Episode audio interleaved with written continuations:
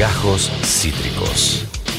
El formato podcast de Cítrica Radio. En fin, chiquis, ustedes saben una cosa y es que este programa le presta muchísima atención a las cosas nerds. Y por suerte tenemos una persona que es especialista en estos temas. Tiene una columna. La columna se llama Nerdeando. Opa. Y la encarna el señor Jan Soler Landerreche, a quien le decimos, ¿cómo estás, amiguito? Bienvenido de vuelta". Recientemente bautizada como Nardeando. Sí, sí. Claro, la pensé- columna pasada, Yo pensé que había sido un chiste de la vez pasada, pero. Yo ya- también, ¿eh? Pero No, ya, claro. No, claramente no fue un chiste porque lo, lo puso Lucía, que No, no, controla claro. todo en pantalla, entonces nos cagó. Pero ya no se había notado muy feliz con ese nombre, entonces yo, entonces yo, Ay, ya es un nombre. yo no me hice ahí. eco, pero listo, Es quedó, un ¿eh? nombre, pero Quedó. ya está, amigo, quedaste, perdiste. Al piste perdiste. Es lo que pasa con mi nombre, que como lo podés encajar en muchas palabras, Tevi Claro. también lo hace. Sí, Tevi lo allá me inventa cosas. Sí, te inventa cositas, te vi. Está bien. Hoy, amigo, nos vas a hablar de algo que puede parecer un invento, una fábula, pero que no lo es. No lo es. No lo es para nada. Hoy vamos a estar hablando de X. X es un. o podemos poner un signo de pregunta, lo que quieras. Es una empresa Sí. semi-secreta. Sí. Porque la realidad es que no se sabe eh, qué, qué hace en su totalidad. Sí. Sino que va presentando pequeños proyectos eh, de tecnología súper futurista. Impulsada por Google. Oh, ahí está. De- detalle no menores, eh. Bueno, empecemos por ahí. Estamos hablando año 2010. Sí. Hay un señor que se llama Astro Teller. Astro Teller es uno de los fundadores de Google, original. Sí. Como Astro B. Más o menos, B. estamos por ahí, podríamos jugar con eso. Eh, el chabón es muy, era muy conocido en ese momento en el mercado por Sí. hacer apuestas a lo que se llama apuestas peligrosas, ¿no? Apuestas arriesgadas en términos de finanzas, que es apostar a proyectos de este estilo. Sí. Que todavía estaban en pañales, que no tenían confirmación de que podían funcionar, Sí. pero en el caso de que funcionen eran unos cambios tecnológicos muy importantes. Y que si la pegás además te llena de guita, que eso es lo que tienen las apuestas riesgosas. Por eso, bueno, el señor era fanático de ese tipo de cosas. Sí. En el año 2010, Google le dedica una sección entera Sí. a este tipo de apuestas, a apuestas peligrosas, y lo podemos definir de una manera, es esto, es una empresa de apuestas tecnológicas peligrosas. X. En el año 2013 hay una reestructuración de eh, el organigrama de Google, se crea una empresa matriz que se llama Alphabet Sí. y todas las empresas empiezan a defender- depender de Alphabet. Entonces X deja de ser, de estar por debajo de Google para ser un par de la empresa Google. No tenemos a Google, tenemos a X y bueno, otra serie de empresas que las vamos a ir nombrando ahora en la columna, que Sí. todas dependen de Alphabet. Bien. No una cuestión más organigrama de, para, para cuestión de impuestos. Sí, sí, mamushka de No empresas para evadir impuestos. Pero ¿qué Lavado sucede de en el dinero, 2013? El famoso lavado de Sí. dinero. Claro. Tradicional. En el domi- año 2013, con este tipo de, de circunstancia, de que Alphabet toma algún tipo de independencia, Sí. empieza a presentar los proyectos que en esos tres años o más tiempo, porque la realidad no sabemos efectivamente desde cuándo viene funcionando Alphabet eh, X, Sí. eh, empieza a presentar estos proyectos obviamente para buscar inversionistas y empieza a presentar los proyectos que estaban más consolidados. Sí. Ya nombramos en columnas pasadas que Google es un comprador compulsivo de patentes. Total. ¿no? Compra aproximadamente mil patentes al año. O sea, son, imaginémonos en todos los años que tiene Google la cantidad de proyectos que tiene guardado. Y esas patentes las fue probando en X. Y las que tuvieron algún tipo de viabilidad las fue llevando a cabo buscando inversionistas. Y algunos incluso ya son empresas individuales dependientes de Alphabet e independientes de X que ya empezaron a vender algún tipo de productos. Por ejemplo, Arranquemos por el principio, Sí. que está muy relacionada con la columna pasada también de realidades. Sí. En el 01 podemos ver los Google Glass, los anteojos de Google. Quizás Sí. es el proyecto más conocido. Este lo conozco. Perfecto. Es el proyecto más conocido de lo que tiene de los de Google X o X en este momento Sí. hasta la actualidad, que es eso mismo. Son anteojos que vos te los pones Sí. y tenés lo que se llama realidad mixta. Recordemos para los que no escucharon la columna pasada, la realidad mixta es esa realidad donde vos ves el entorno, la realidad que te rodea, pero al mismo tiempo te van apareciendo diferentes situaciones delante de los ojos con la que vos podés ir interactuando. ¿No? Por ejemplo, acá estamos viendo en pantalla, le describimos a la gente, eh, la muchacha se pone los anteojos de Google y de repente mira la realidad, pero a la vez le aparece, por ejemplo, la hora. claro, como si fuese la pantalla del teléfono. Exacto, Correcto. pero en los ojos. Tenías todos los productos de Google. En el 02 tenemos desde la perspectiva, ¿no? Si vos tuvieras los anteojos puestos, ¿cómo lo verías? Y ahí vamos viendo la vida cotidiana de una persona que se levanta, desayuna, toma café y demás. Sí. Eh, sale a la calle y ahí va viendo todo, la temperatura, la hora, lo que solemos hacer con el celular, pero más integrado, Bien. Bien. que es lo que busca. Google Glass Sí. Ah, en este momento se descontinuó de la venta general. Vos para comprar Google, eh, los Google Glass en el año 2017, Sí. que es cuando sale a la venta, tenías que presentar un formulario diciendo a qué te dedicabas, a- no sé, soy arquitecto, trabajo en el ámbito privado, estas son mis características familiares y demás. Y Google aprobó a una determinada cantidad de personas a que prueben un prototipo de lo que iba a ser Google Glass. Uf. ¿No? Eh, la tecnología que se había hecho para ese año Sí. hoy prácticamente es obsoleta porque todos tenemos inteligen- eh, inteligencia artificial también, En pero en celulares. realidad en los celulares, No, ¿no? pues la tenés en los celus, entonces no era del todo tan En revolucionario. ese momento, Sí. cuando se empezaron a lanzar, sí, hoy esa quedó obsoleta, Quedó pero fueron saliendo nuevos modelos Sí. de Google Glass que la fueron perfeccionando, Sí.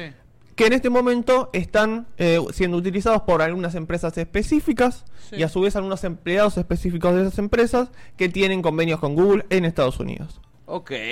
¿No? Hasta ahí tenemos el, el primer proyecto que salió triunfante, digamos, que efectivamente existe Sí. de eh, Google.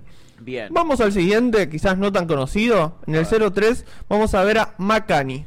Macani es una empresa que adquiere con un proyecto ya que tenía un- una cierta viabilidad, eh, viabilidad en el año 2017, Sí. que como vemos es una especie de avión, ¿no? Es como una especie, de- es, como un cometa pero más rígido, Sí, sí. que vuela en el aire. Eh, es mexicano, por eso dice cometa, pero está hablando Bueno, de un barrilete. y barrilete, fue barrilete para mí, sí, barrilete. Sí, barrilete, Perdóname, catate, no. barrilete. Sí. Estuve viendo para esto muchos videos en, En latino. eh, doblados, por eso. Esto- toda la data está en inglés, perdón.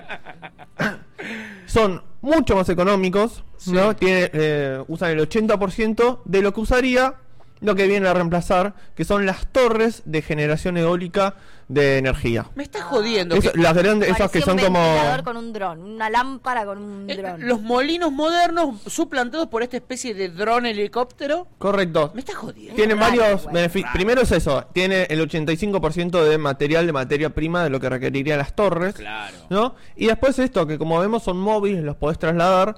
E incluso podemos ver eh, en el... Lo tenemos... Bueno, ahora, ahora lo vamos a ir viendo. Pero en otros proyectos lo vemos eh, que lo ponen en el medio del mar con una especie de anclas gigantescas y Sí. tenés a los cosos estos volando en el medio del mar con todo el viento recontra de energía energía a lo loco. que después se recoge y le puedes dar una instalación muchísimo más rápida de lo que involucra generar, ¿no? Toda una base en el medio del mar para poner los conocidos molinos de viento que generan energía eólica. Mirá Muy qué bueno. loco, amigo.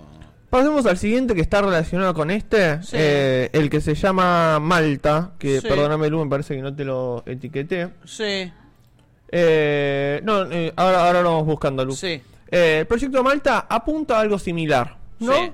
Está dentro de las energías renovables, que tiene que ver con algo que suele pasar mucho con las energías renovables, es que cuando vos comenzás y generas más energía de la que estás usando en el momento, tenés dos opciones, o desperdiciarla o, almacenarla. Claro, almacenarla. En donde se alma- almacenan en baterías que en su gran mayoría están hechas con litio. Claro. Entonces volvemos a caer en grandes contaminaciones porque lamentablemente la mayor cantidad de litio que se explota en el mundo se explota con eh, megaminería Sí, y con técnicas que no son eh, amables con el ambiente. Terminás generando pilas para generar energía renovable, entonces es, un, es, es- es una pelotudez.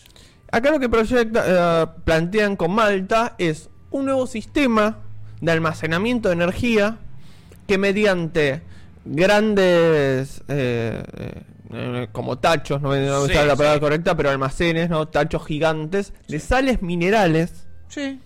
mediante el calor que provoca la energía se puede almacenar, se puede guardar en este tipo de sales y empezar a encontrar una alternativa sí. a lo que nosotros conocemos, la única alternativa que nosotros conocemos lamentablemente y la más eficiente hasta el día de hoy de ahorro, que es el litio. Claro. Entonces empieza a proyectar, por eso también cuando muchas veces se discute y se empieza a hablar del litio como el nuevo oro, Sí. ¿no? que se proyecta y dice, ah, bueno, este, este país pasa mucho eh, con Bolivia, Claro. por ejemplo, el norte argentino, Sí. parte de Perú, que se proyecta como, bueno, la próxima posibilidad de ascenso eh, y que tenga una gran entrada de moneda extranjera, lo que le sucedió Claro. en décadas anteriores a países como Venezuela con el petróleo o Medio Oriente. Sí. Bueno, se empiezan a plantear diferentes alternativas. Topo a acá esto. dice, sí, nerdiemos la generación de energía. Sí. Tal cual. Vamos por ahí. Vamos por ahí, vamos por ahí, olvídate. Entonces Pasemos- guarda en sal, amigo. Eh, son Sales eh, minerales, Sí, digamos. sal- sol- sales minerales. Mirá la loco. podemos ver, son como una cosita azul, por eso no lo guardé. Ahí me acordé. Ah, porque no había videos, no había fotos. No se distingue mucho, no se distingue Son, mucho. lo que te muestran es que en la mano tiene sal minerales, que para eso vamos al baño y, Claro. agarramos un bar. ¿No? Eh, por, por- por eso no lo habíamos separado. Pasemos al siguiente, ahora sí, el 04, te voy pidiendo luz. Sí. Que esto tiene que ver con. eh, el proyecto se llama Wings, ¿no? Como alas. Sí. Correcto. Eh, y lo que proyecta son agarrar y generar drones Sí. que hagan entregas. Esto Amazon también lo está trabajando. Y por eso mismo Google empezó a eh, separar el proyecto y que empiece a tener una efectividad. Se empezó a probar en Australia y Nueva Zelanda. ¿no? Eh, principalmente en Oceanía, este Sí. proyecto. Como bien dijimos, Glass se probó en Estados Unidos. Bueno, acá apuntaron a Australia y Nueva Zelanda. Y es eso, son drones gigantescos que vos haces un pedido, como si fuera un pedido ya, como si fuera Rappi, como si fuera Globo. Y eh, son como unas bolsas, ahí lo, Sí. lo vamos a ver en el video, Sí. que te llevan literalmente utilizando la tecnología de Google eh, Maps Sí. ¿no? y indicando dónde hay inter- eh, eh, obstáculos o no, el eh, pedido hasta tu lugar y te lo bajan en esa bolsita. Me vuelvo loco, boludo. Me parece una banda. Me parece Me demasiado. parece un montón. Acá está apuntado, ¿no? Como vemos, a Sí. lugares que tienen una distancia elevada con eh, las ciudades. Sí. ¿no? Estamos viendo que es, una especie de granja Sí. donde lo entregan. Eh, y que claramente un Rappi no te va a llegar ahí, Claro, ¿no? claro, claramente. Está viendo claro. como acelerado. Sí. Eh, Maravilloso igual, Yanchor. Maravilloso. Eso, eso sería increíble. Hay que ver cómo se va implementando, pero esto, bueno, se empezó a implementar en Australia. Sí. Hay que ver si no, en la, en la ciudad de Buenos Aires no te bajan al dron y te Sí, chorean la pizza. No sí.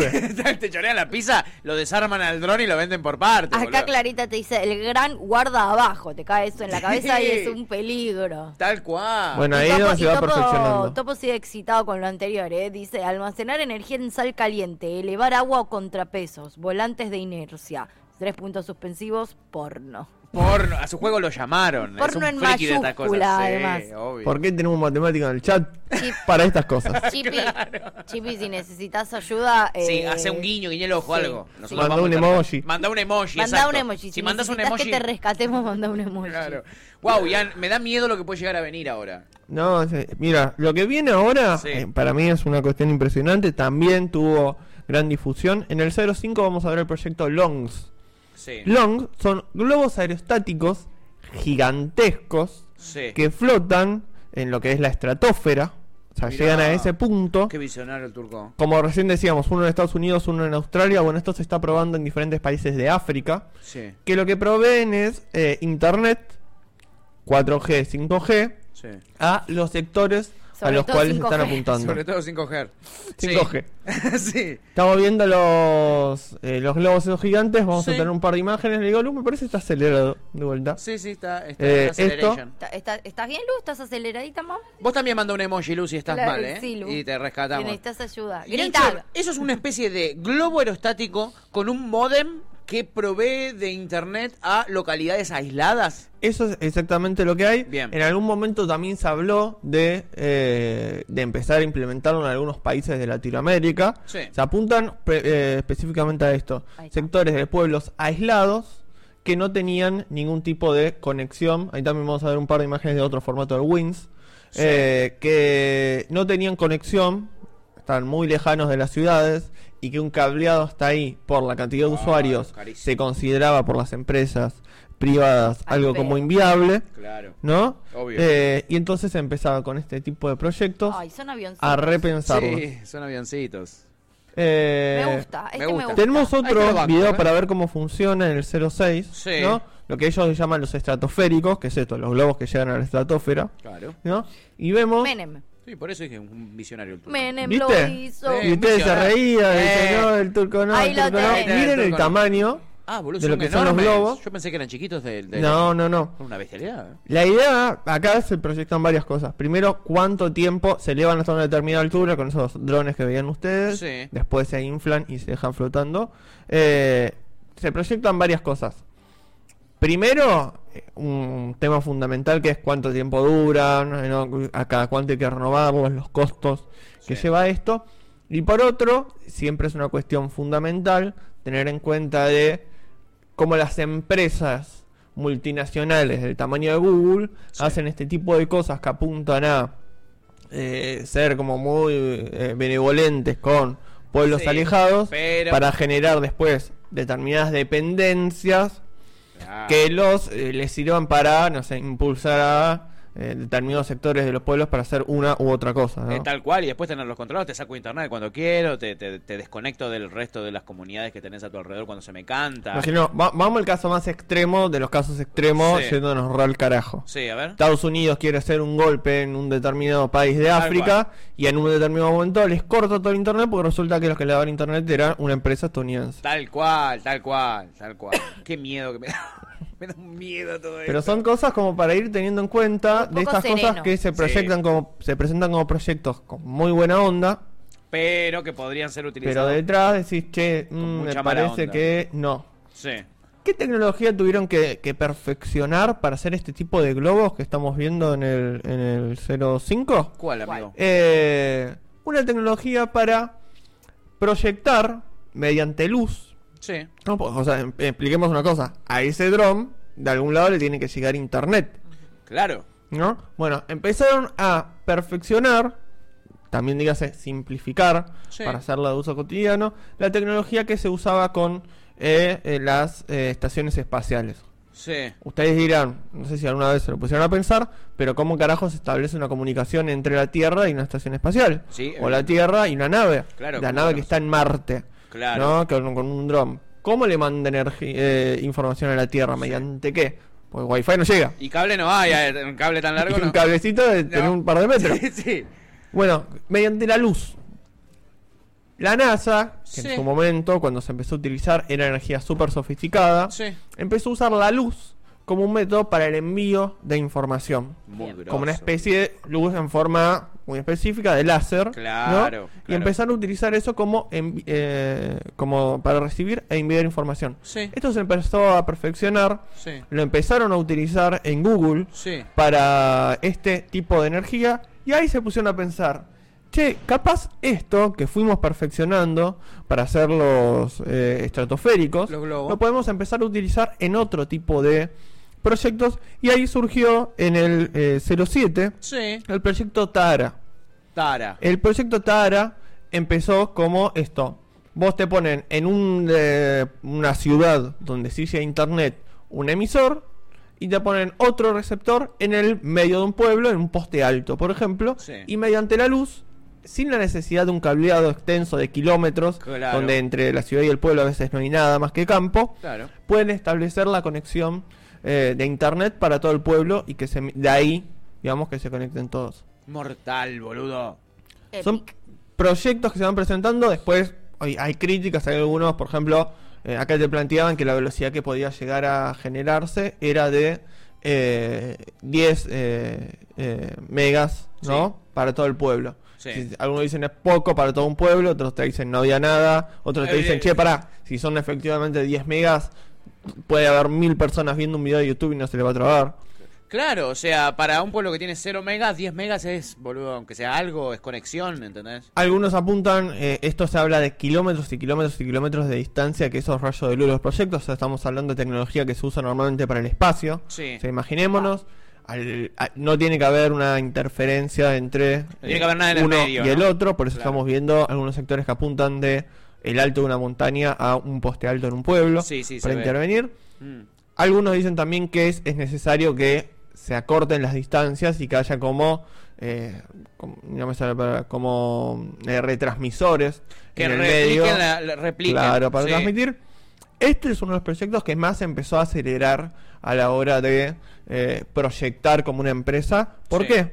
Porque como decíamos, tanto Amazon como Facebook estaban trabajando, sin saberlo, en tecnologías similares Mirá. y empezaron a acelerar el proceso y Google, para no quedarse atrás, directamente lo convirtió en una empresa y lo empezó a llevar a cabo. Puta que son. son Siempre más primereando. vivos. Siempre primereando cuando hay guita en el medio, ¿no? Y, Y cómo bueno. les gustan los monopolios también. Tienen una especie de predilección por los monopolios. Tremendo y ancho esto. Se puede hacer mucho bien, pero también mucho mal. ¿Qué más? A ver, ¿qué más trajiste? Mira, está- eh, podemos hablar también de eh, el proyecto Berili que se Sí. está llevando Rodolfo, a cabo. Rodolfo. Berili, Be- sí, Ah, eh, Berili. Rodolfo Berili. sí, sí. El proyecto Rodolfo Berili, Sí. el Rodo, también El le Rodo dicen. le dicen. Sí, Ay, no, no, no, no, no. ¿Qué es eso? interno. ¿Qué es eso? ¿Qué es eso? Es un bebé, no te asustes.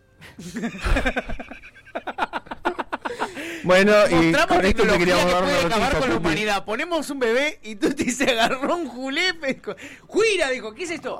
Ay, es que me dio Caca. mucha impresión ese bebé. Era, Tremendo. era, era muy robótico. Era muy robótico. ¿Y qué es eso, Yanchor, que nos está El proyecto eh, Berili, como decíamos, es un proyecto que apunta a, eh, principalmente empezó a, eh, a apuntar para otros lados a partir de que se convierta en una empresa autónoma Sí. de X, Sí. pero principalmente lo que apunta es a, eh, para- no lo que apunta, pero sí su proyecto madre, su caballito de batalla, son una especie de lentes de contacto Sí. que vos te los pones en el ojo Sí. interno, digamos, te lo pones adentro del ojo, Adentro de lo. adentro del ojo como un lente de contacto. Ah, pensé que adentro del ojo- contacto. No, no, un lente de contacto. Bien.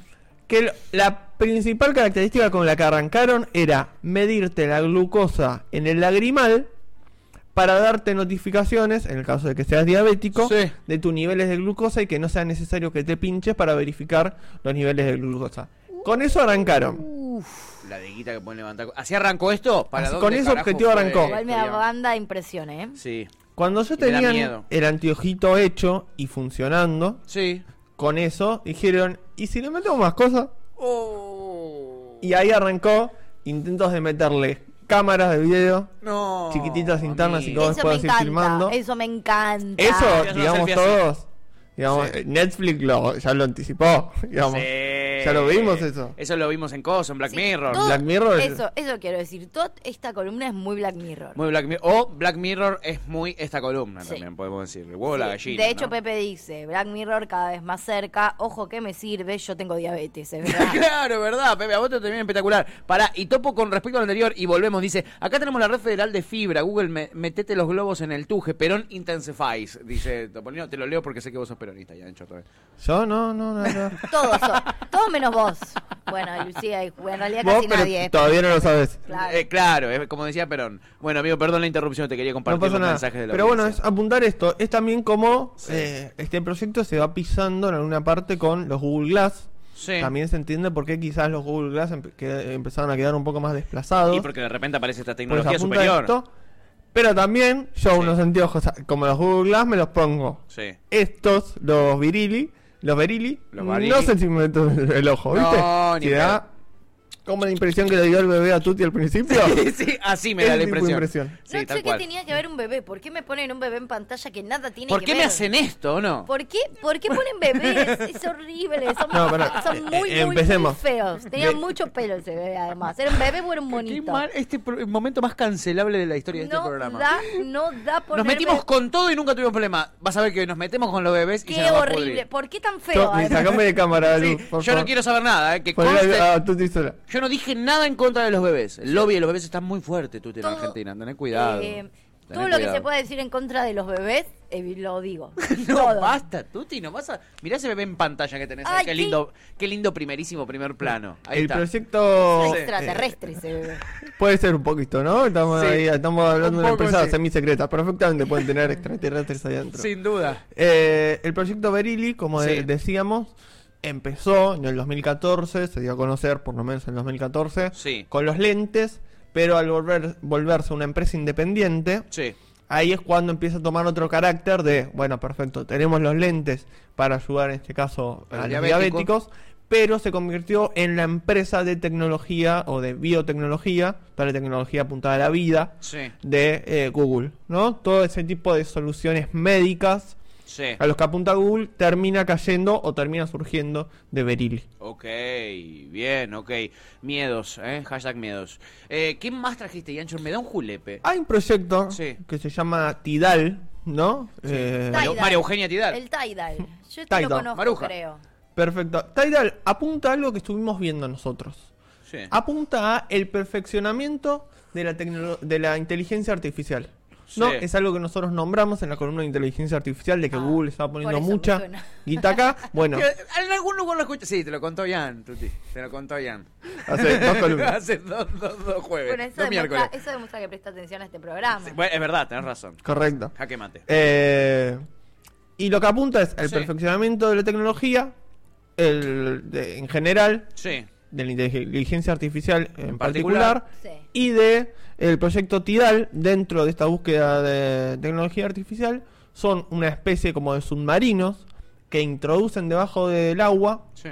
para hacer un análisis mediante inteligencia artificial de todo el entorno eh, marino en el que lo sitúan y para saber cuántos peces hay, qué especies de peces hay, qué tipo de plantas, bueno, lo que decíamos de las, por ejemplo, la tecnología Sí. de Google para detectar las plantas, esa app que parece tan boluda, Sí, sí. Se, puede- se fue perfeccionando en este tipo de cosas, ¿no? Y a- podemos ver en Esto el es muy 09 bueno, ¿eh? Esto es muy bueno. Esto sí me gusta.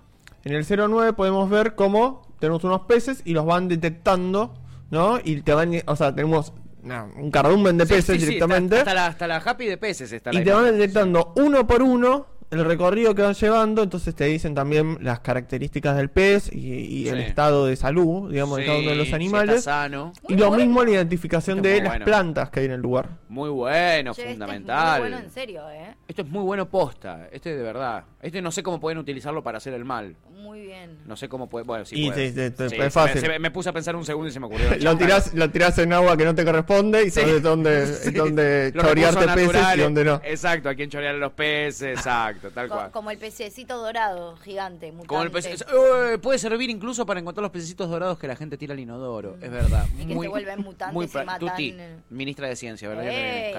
Y tecnología. Sí, Muy bien. muy bien. Vamos. Bueno, esta es una buena, Yanchor. Perfecto. ¿Se acuerdan de que habíamos hablado nosotros de autos autónomos también eh, Sí. eh, dentro de lo que es inteligencia artificial? Sí, claro. Bueno, Fucking miedo. lo- yo- nosotros dijimos que Google tenía unos autos autónomos y mostramos algo. Sí. En el 10 podemos ver a Waymo, que es efectivamente el proyecto definitivo que está llevando a cabo Google Sí. para eh, el impulso de los autos autónomos como algo real, como algo eh, factible. Sí. Hay que entender que los autos autónomos tienen, ahí estamos viendo cómo ve el auto autónomo. Ok, ¿no? ¿cómo detecta todo? Perfecto. Detecta a otros autos, detecta a personas, detecta la calle por la que va, detecta el entorno. Los autos autónomos tienen como cuatro categorías diferentes de autonomía, ¿no? Hay algunos que vos, el- el- la menor donde efectivamente hay un humano frente al volante, pero algunas cosas se hacen de manera automática, como por ejemplo estacionar Sí. que lo hemos visto, en Argentina hay autos que estacionan solos. Eh, y después tenemos la máxima categoría, la categoría 4, que lo que hace es manejarse directamente solo.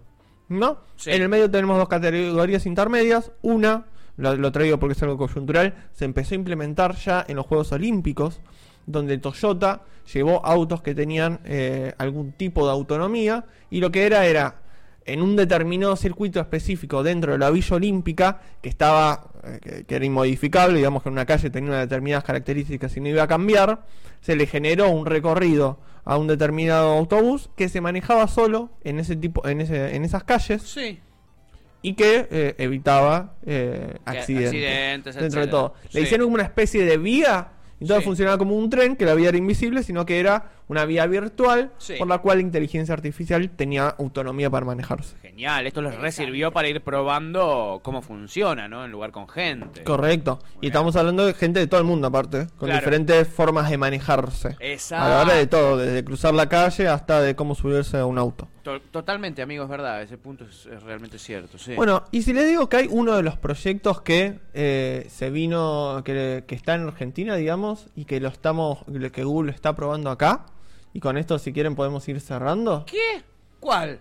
Efectivamente, hay un proyecto que está apuntado a la, eh, eh, a la agricultura, Uh, que tiene Google, Sí. que volvemos a lo que decíamos, todas esas tecnologías que nos van pareciendo re cancheras que va sacando Google y decimos, che, qué bueno que está como la detección de plantas, Sí. es porque detrás tiene en realidad una eh, cuestión mucho mayor, macro, de proyectos gigantescos que mueven guita, y la tecnología como sobrante que se va generando de eso, a vos te la regalan como aplicaciones. Claro. Al mismo tiempo de que vos al usarla, si la habilitas los términos y condiciones, muchas veces va tomando imágenes y va generando bases de datos para este tipo de proyectos como el proyecto Mineral.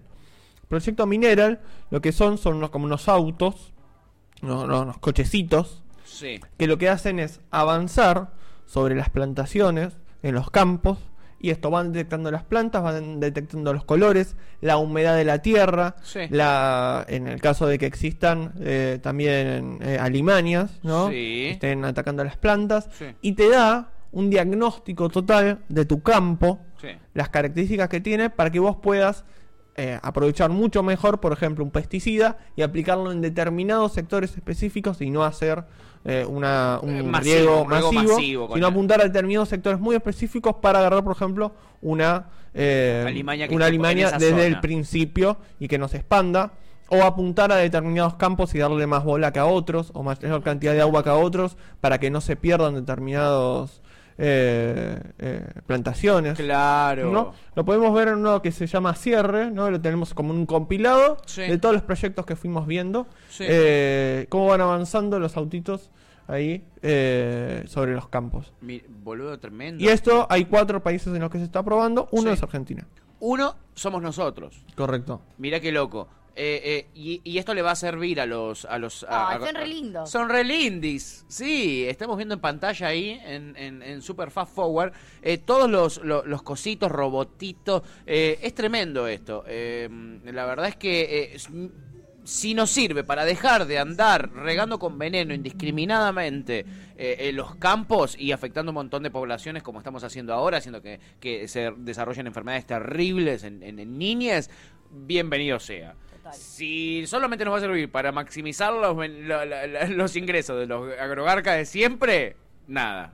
De, eh. Bienvenido sea Bienvenido también, sea también, la no verdad. nos va a quedar otra. Nos vienen bien las divisas. además. Vamos viendo cómo se perfecciona. Van saliendo cada tanto proyectos de este tipo de cosas. Google Sí. X tiene una especie como de las charlas TED. Sí, Bueno, ellos tienen las charlas X, sí. donde eh, sus ¿Cómo creadores, son angurrientos, boludo, que sus, son. sus creadores, Sí. sus principales innovadores van presenta charlando y van presentando como perspectivas Sí. y proyectos muy nacientes. Pero la realidad es que eh, no se sabe bien cuántas ubicaciones tiene, reales, efectivas. Sí. Se conocen dos. eh, a la cual una directamente no se puede entrar si no sos parte de la empresa. Hay dos o tres casos de periodistas que lo dejaron pasar a conocer las interacciones, no así los proyectos. Sí. Eh, y vamos a ver con qué, qué- qué va apareciendo de este tipo de, de- de empresas. eh, Hay mucho secretismo detrás de este Google X, ¿eh? No, Muchísimo Terrible, secretismo. desde el nombre. Desde el nombre, total, total. Dígame usted cómo se llama. Sí, dígame cómo se llama, diría Samir. Dígame cómo se llama de verdad. Wow, y Anchor, eh, siempre nos dejás cuando traes estas columnas ahí eh, eh, tecnológicas, eh, culo para arriba, la verdad, como Condorito. Eh, tremendo, eh, tremendo. Me asusta, me emociona, porque tengo ganas de ver cómo avanzan estas, estas tecnologías, pero a la vez ¿Sí? también me dan cierto cagazo, ¿viste? No, yo no soy tan fan de estos niveles de tecnología. Primero porque no los entiendo y segundo Sí. porque entiendo, lo que sí entiendo es que cada vez estamos eh, más lejos de generar fuentes de empleo, sino Uf. que son todas eh, avances tecnológicos que disminuyen mucho las fuentes de empleo. Sí, o mínimo va a ser calificada la mano de obra para países que pueden dar Y educación, ¿entendés? Muchos, muchos ingenieros van a, se van a Y hay necesitar. máquinas que hacen que donde antes trabajaban 10 personas, ahora se Ninguna. necesita una o dos con Sí. toda la fur. con que lo realizan y después máquinas Pero mismas. Ahí es un debate que es como Sony 44, no sé si lo podemos traer un día Sí. específicamente. Me gusta. Pero mi postura con respecto a eso es Sí. que eh, lo que se termina generando, por ejemplo en el caso que dieron recién de las industrias, de que Sí. antes una persona generaba, no sé, eh, 10 platos por día y hoy una sola persona con una máquina genera 100 platos por día, Sí. esa persona podía trabajar mucho menos.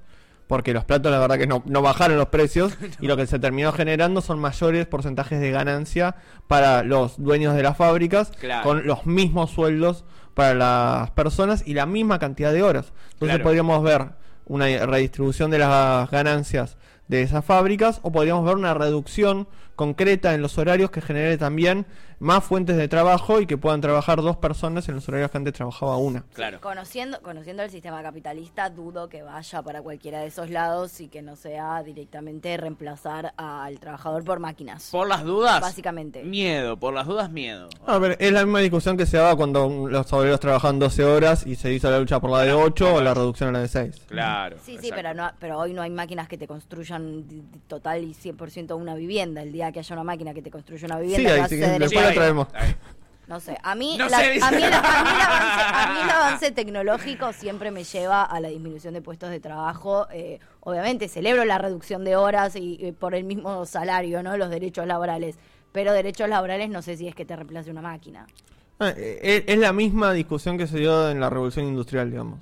Es una discusión que ya se dio hace 200 años y, y acá estamos. Sí, acá estamos todavía Sí, teniéndola. sí, acá estamos todavía Acá estamos todavía con los Ah, un- obreros. un día laburando- hagámoslo porque me interesa un poco, laburando ¿eh? Un día hagamos una columna de eso. Eh, me gustan las columnas de Tenemos, debate, ¿eh? tenemos pendiente la de Sí. la casa automática, tenemos esta Uy, y tengo encanta. una que la de la fábrica de Hype, que esa eh, de es idea de Tuti, después la vamos a traer también. La fábrica de hype. Nos fuimos al carajo con el horario, chiquis. No sé pasa nada, amigo, estuvo impecable, mantuviste el rating, la gente en el borde de la silla, mucho comentario, mucho comentario en eh, las redes, en Twitch, en eh, WhatsApp, así que evidentemente, amigo, esto funciona, ¿eh? Y mantuviste el rating alto, que es lo que más me importa. No importa si la Lo gente aprende algo importa, o se lleva algo, a mí me importa el rating Sí, y la verdad lo mantuviste a la perfección. Sí, la verdad, como el empresario la ganancia, como- ¿no? esa- como el empresario ¿Qué que soy, si ¿no? es con puestos de trabajo, si es con lo de menos. Sos. Fantino, ¿viste? ¿Qué me importa, Tevi, si te le fuiste a la tanda? ¿Qué me importa? ¿Qué me importa? ¿Qué me Que? Urbana Play está en la tanda. ¡Pará! ¡Pará, Tevi, pará! Hermoso ese audio. Pobre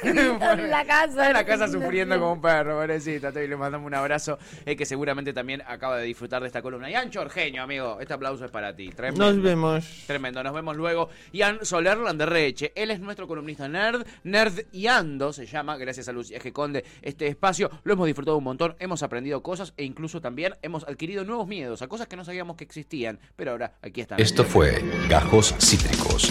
Encontrá los contenidos de Cítrica Radio en formato podcast en Spotify, YouTube o en nuestra página web.